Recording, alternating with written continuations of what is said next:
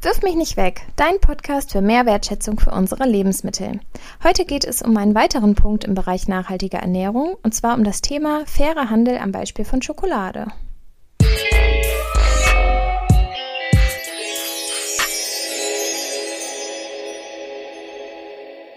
Hallo, hier sind wieder Claudia und Caro. Letztes Wochenende war ja Ostern und an Ostern gibt es ja immer viele, viele Schokohasen. Beim 10, dem Zentrum für Ernährung und Hauswirtschaft, habe ich gelesen, dass fast 60 Prozent der Menschen beim Essen von Schoko-Osterhasen bei den Ohren beginnen.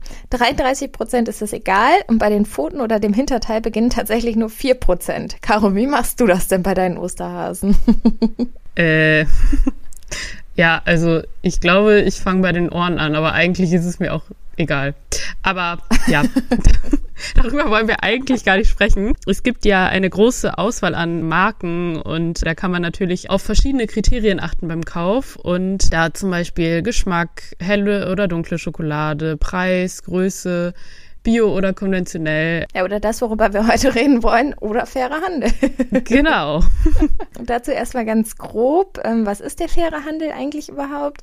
Du hast ja letztes Jahr hier auch im Umweltzentrum an einem Projekt dazu mitgearbeitet. Erzähl doch mal. Ja, das sind Produkte, die unter fairen Bedingungen hergestellt werden, was ja das Fair in fairer Handel eigentlich schon sagt.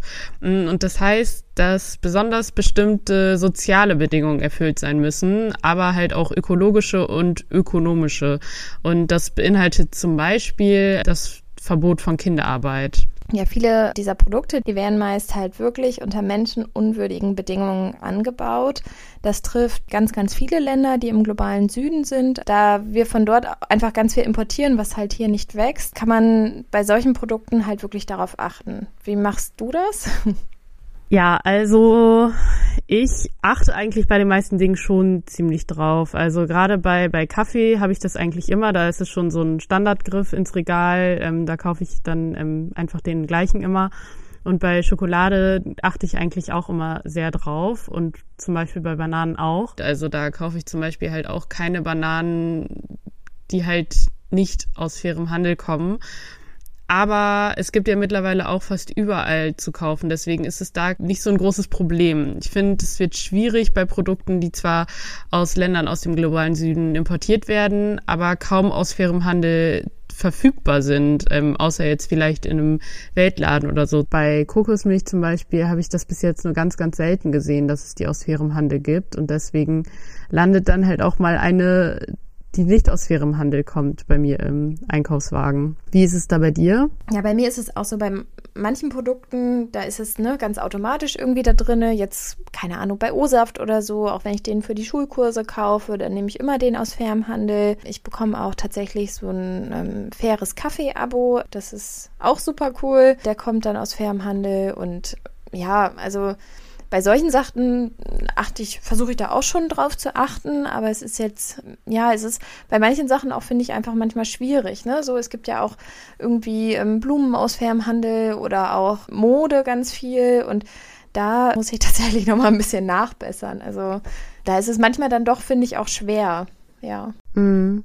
Ja, ich finde es irgendwie auch was anderes, wenn man zum Beispiel bei anderen dann irgendwie was isst. Also wenn das dann jetzt nicht aus fairem Handel kommt, sage ich ja auch nicht so, hm, nee, das esse ich jetzt nicht. Also es ist halt ein ganz, ganz schwieriges Thema, weil das, finde ich, auch so mit Emotionen belastet ist. Ja, du hast dich halt auch einfach ganz viel damit beschäftigt. Ne? Du hast ja auch ganz viele Videos gesehen über ja. die Anbaubedingungen und dann ähm, nimmt einen das natürlich schon irgendwo auch mehr mit, wenn man das sieht, dass ja auch einfach Kinderarbeit immer noch bei gerade bei Schokolade so ein großes Thema ist mhm. und ja voll. Du hast ja gerade schon gesagt, dass es halt nicht nur die Lebensmittel gibt, wie jetzt zum Beispiel Kakao, Kaffee, Bananen, Zucker oder auch Tee, sondern auch ja alle Produkte eigentlich, die wir aus dem globalen Süden importieren, wie jetzt zum Beispiel Baumwolle oder Blumen. Es gibt aber ja auch zum Beispiel Teppiche oder Kosmetik. Und ähm, da ist es natürlich genauso wie auch bei den Lebensmitteln, dass die halt ja mehr oder weniger gut aus fairem Handel zu bekommen sind. Ja, obwohl man ja auch wirklich das Gefühl hat, dass es mehr wird und ähm, da fällt einem die Entscheidung dann ja auch immer leichter sozusagen, wenn man mehr Auswahl hat und sich das dann auch aussuchen kann. Und du hast ja auch noch ein paar Zahlen mitgebracht, wie das mit dem fairen Handel so ist.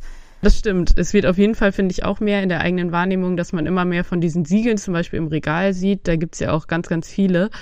Und ähm, auch die Zahlen bestätigen das tatsächlich. Der Umsatz aller fair gehandelten Produkte steigt nämlich jedes Jahr eigentlich. Und in den letzten sieben Jahren hat sich der Umsatz sogar verdreifacht.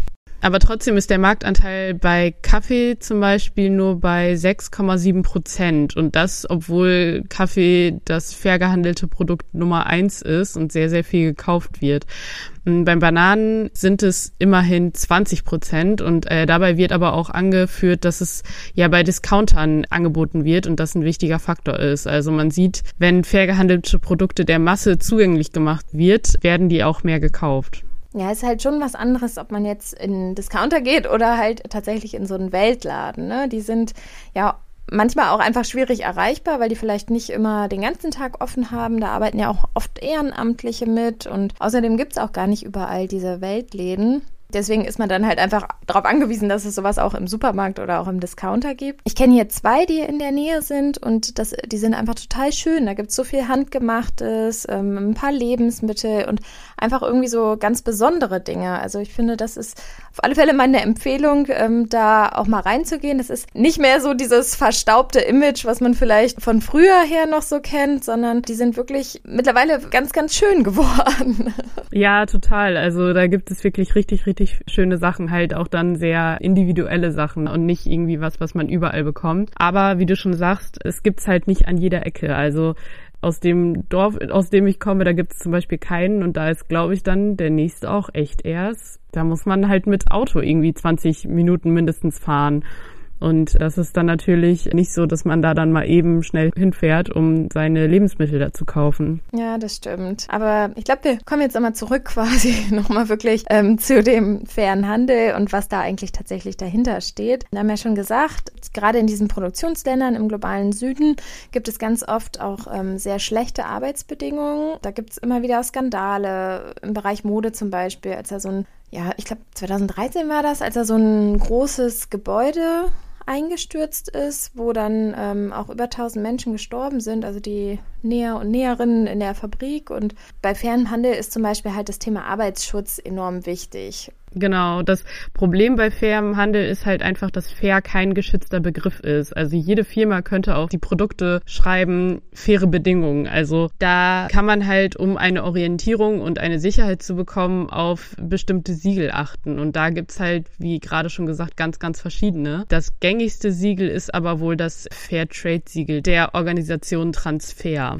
Ja, und diese Siegel werden dann ja auch nur vergeben, wenn so bestimmte Anforderungen einfach erfüllt sind, wie jetzt das Verbot von Kinderarbeit, von Zwangsarbeit. Und das ist auch, finde ich, auch nochmal ein ganz wichtiger Punkt bei fairem Handel, dass es besonders auch höhere Löhne äh, halt einfach für die Arbeiter und Arbeiterinnen auf den Plantagen gibt oder auch für die ähm, Kleinbauern. Ja, das ist ja auch oft das Problem, dass zum Beispiel Kleinbauern und Kleinbäuerinnen sich nur schlecht halten können gegen die ja, großen Plantagen, die es dann gibt, wenn das alles sehr konventionell von großen Firmen betrieben betrieben wird. Und neben so einem höheren Lohn gibt es dann noch was, was unternommen wird. Und zwar werden sogenannte Kooperativen gegründet. Das sind produzierende Netzwerke, in denen sich mehrere Produzierende austauschen können und mit dem Handel dann kommunizieren können.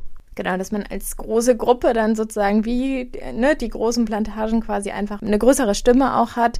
Und in den Kooperativen ist es dann ja auch so, dass die ähm, nochmal extra Prämien auch bekommen und dann zum Beispiel Schulen bauen können oder Brunnen oder irgendwelche Maschinen kaufen können, dass es allen zusammen dann einfach auch leichter geht. Genau. Und nochmal zum Lohn. Hier gibt es im fairen Handel nämlich einen Fairtrade-Mindestpreis und es hängt also somit nicht ja von den schwankenden Preisen auf dem Weltmarkt ab, sondern ja, die Bezahlung ist halt beständiger. Und dann halt, wie gesagt, ne, die Arbeitsschutz, wie jetzt Gebäudesicherheit, Schutzkleidung. Ja, es wird auch auf ähm, gefährliche Chemikalien verzichtet. Man hat bessere Arbeitsbedingungen, Arbeitsverträge, Versicherungen und ja, einfach solche Gemeinschaften werden gefördert. Bei Transfer ist es dann ja auch so, dass beispielsweise auch der Umweltschutz mit einbezogen wird. Der Bioanbau wird gefördert. Da gibt es dann auch einen Aufschlag quasi, wenn man auf Bio umstellt. Und Ganz wichtig ist zusätzlich einfach noch die Geschlechtergerechtigkeit. Ja, genau, da Frauen oft ja viele der Arbeiten erledigen, aber selber halt zum Beispiel nicht das Land besitzen oder selber keinen Zugang zu Krediten haben und da werden halt Frauen auch unterstützt. Ja, auf der Instagram-Seite von Transfer habe ich auch gesehen, dass die auch da Frauen dann einfach auch mal vorstellen, die wirklich in diesen kooperativen arbeiten und so. Also es ist ganz spannend, da auch so ein bisschen die Geschichten dahinter einfach zu kennen und dann hat man ja auch wieder mehr Bezug dazu. Ne? Ist hier, wie wenn man halt bei seinem eigenen Hofladen einkaufen geht, den Bauern noch was fragen kann, kann man so dann so ein bisschen auch dahinter hinter die Produkte sozusagen dahinter gucken. Und da finde ich, müssen wir auch einfach nochmal über das Thema Kinderarbeit sprechen. Ne? Ich finde, ja, jetzt gerade zu Ostern kauft man seinem eigenen Kind oder ne, den Kindern in der Umgebung dann irgendwelche Schoko-Osterhasen oder so. Und dann muss man sich einfach auch bewusst machen, dass immer noch ganz, ganz, ganz viele Kinder einfach auf diesen Kakaoplantagen mitarbeiten müssen, echt hart dafür arbeiten müssen, dass wir ne, dann hier unseren Kindern so ähm, Schoko-Osterhasen schenken können. Und was heißt das? Die müssen echt hart arbeiten, die müssen zum Teil halt echt diese diese richtig schweren Kakaosäcke schleppen. Sie müssen dafür, um diese Kakaoschoten abzuschlagen, Macheten, also richtig gefährliche Werkzeuge auch haben und dann gibt es halt trotzdem noch Pestizide und so weiter. Ja, also das sind wirklich ganz, ganz, ganz gefährliche Arbeitsbedingungen und gerade zum Beispiel auch mit den Macheten passieren halt so viele Arbeitsunfälle und die Kinder arbeiten nicht nur bei ihren Familien, weil irgendwie die Familien dass die die Arbeit brauchen, sondern es gibt auch tatsächlich immer noch äh, Kinderhandel und Kindersklaverei. Und das ist halt wirklich einfach ein riesen, riesengroßes Problem. Ja, ne, dass sie verschleppt werden und dann irgendwo auf einer Kakaoplantage arbeiten. Ja, das, wie du sagst, ist einfach ein riesengroßes Problem. Und wenn man sich überlegt, rund neun Kilo Schokolade isst jeder Deutsche im Jahr. Und mit diesen neun Kilo kann man halt wirklich einen Unterschied machen. Ne? Also ich glaube, besonders im letzten Jahr war der Schoki-Absatz ja auch ähm, sehr hoch, wenn man so zu Hause war. Und ich habe aber auch tatsächlich gelesen, dass gerade auch im letzten Jahr immer mehr Menschen auch zu den Fairtrade Schoki-Sachen gegriffen haben. Mm. Ich habe tatsächlich auch gerade bei Schokolade viel mehr Fairtrade oder viel mehr faire Siegel im Supermarkt oder Discounter auch gesehen. Und ich habe jetzt auch beim Prospekt von Lidl tatsächlich gesehen, dass die auch damit geworben haben, dass die ja Fairtrade Schokolade haben und anbieten. Und ja, das ist natürlich auch schön, wenn das einfach ein Ding ist, womit geworben wird und nicht nur immer mit einem geringen Preis oder so. Auf jeden Fall, ja. Diese Standards, von denen wir jetzt gerade gesprochen haben, sind halt natürlich jetzt speziell die vom Fairtrade-Siegel. Andere Siegel haben natürlich im Speziellen noch andere Standards. Da kann man aber auch immer alles Mögliche drüber finden, auf welche Siegel man sich da verlassen kann. Genau, also das wird jetzt, glaube ich, wirklich den Rahmen ein bisschen sprengen, wenn wir jetzt hier alle Siegel nochmal vorstellen. Aber vielleicht können ja. wir auch nochmal in den Shownotes eine Seite verlinken, wo man vielleicht so eine Übersicht hat über die ganzen Siegel. Ich glaube, das wäre ganz gut. Manchmal kann man ja auch faire Produkte kaufen, die jetzt von hier kommen sozusagen. Ne? Zum Beispiel gibt es jetzt auf manchen Milchflaschen oder so, da ist da auch nochmal ein Sticker drauf, quasi für fairere Preise. Preise. Also ja, man kann schon einfach einen Unterschied machen. Das stimmt. Und ich bin jetzt zum Beispiel auch Studentin und kann mir halt dadurch natürlich jetzt auch nicht so viel leisten, weil ich einfach nicht so viel Geld zur Verfügung habe. Und fair gehandelte Produkte sind halt teurer, aber ich weiß halt auch warum. Also ein T-Shirt kann halt einfach nicht fünf Euro kosten und die Menschen, die das hergestellt haben, es sind ja auch dann nicht nur die Näherinnen und Näher, sondern auch die Arbeiterinnen und Arbeiter auf den Baumwollfeldern. Ne? Das ist ja einfach so eine riesenlange Lieferung Lieferkette oder Wertschöpfungskette. Und da kann es halt nicht sein, dass die genug Lohn bekommen. Das ist ja eigentlich schon logisch bei einem T-Shirt für fünf Euro. Und ich weiß halt auch, dass es nicht immer so einfach ist und dass Menschen hierfür auch das Geld nicht haben. Aber man sollte sich das vielleicht immer wieder in Erinnerung rufen und einfach dann keine Ahnung, ich mache es halt auch so, dass ich dann halt vielleicht einfach weniger von den Produkten kaufe, aber dann halt Produkte aus fairem Handel. Also. Ja, vielleicht dann nicht die drei T-Shirts für fünf Euro, sondern dann besser nur eins, was dann vielleicht 15 Euro kostet genau. oder so, ne? Genau, ja. ja. Also es ist ja einfach so, dass es damit allen Menschen irgendwie besser geht, ne? Also das ist ja auch diese Idee vom Thema Nachhaltigkeit, ne? Bildung für nachhaltige Entwicklung, dass man halt wirklich ne, nicht nur für sich selber guckt und für seine Nachkommen sozusagen, sondern dass man halt auch guckt, dass es einfach allen Menschen besser geht mit seinem Handeln und seinen Entscheidungen. Und ja, wir freuen uns, dass der Anteil an fair gehandelten Produkten größer wird und dass wir euch hiermit jetzt mal so einen Anstoß geben konnten, damit euch zu beschäftigen und vielleicht wird das dann nächstes Jahr Ostern oder ich meine, die ersten Weihnachtsmänner sind wahrscheinlich bald auch schon wieder im Supermarkt. Vielleicht kann man dann einfach eine andere Entscheidung treffen. Und ja, ich glaube, Caro, jetzt hast du ein Rezept der Woche für uns vorbereitet, richtig? Genau, passend auch was Schokoladiges. Und ich habe ja in der Folge mit Aquafaba schon erzählt, dass ich zum Geburtstag von meinem Papa eine Schokobiskuitrolle gemacht habe. Und das passt da natürlich jetzt super.